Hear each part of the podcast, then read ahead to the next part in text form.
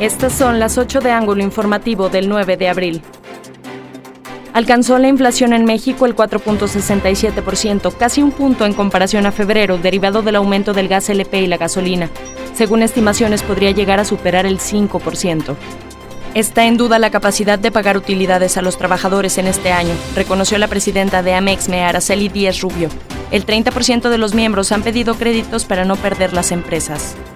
Detienen elementos de la Policía Estatal a un sujeto que cargaba más de 250 porciones de droga en la plaza ubicada en el centro del poblado La Ciudad del municipio de Pueblo Nuevo. Choque volcadura en el Boulevard Guadiana frente al Bebe Leche, cuatro personas lesionadas. Atendieron elementos de protección civil y Cruz Roja.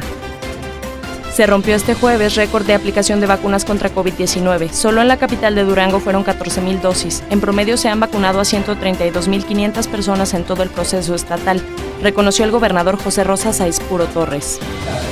el pueblo le ha mirando en todo por el bien y prosperidad de la nación y del Estado, toma protesta la nueva titular de la entidad de la Auditoría Superior del Estado, María de Lourdes Mora Serrano, en el Congreso Estatal. Falleció el duque de Edimburgo, príncipe Felipe, a los 99 años, quien era esposo de la reina de Reino Unido Isabel II, confirmó el Palacio de Buckingham. El presidente Andrés Manuel López Obrador mandó un pésame a los familiares y amigos del duque.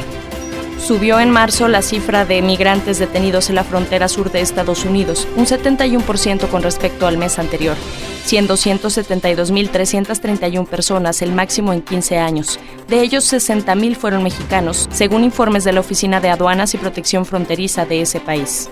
Funerales Hernández presentó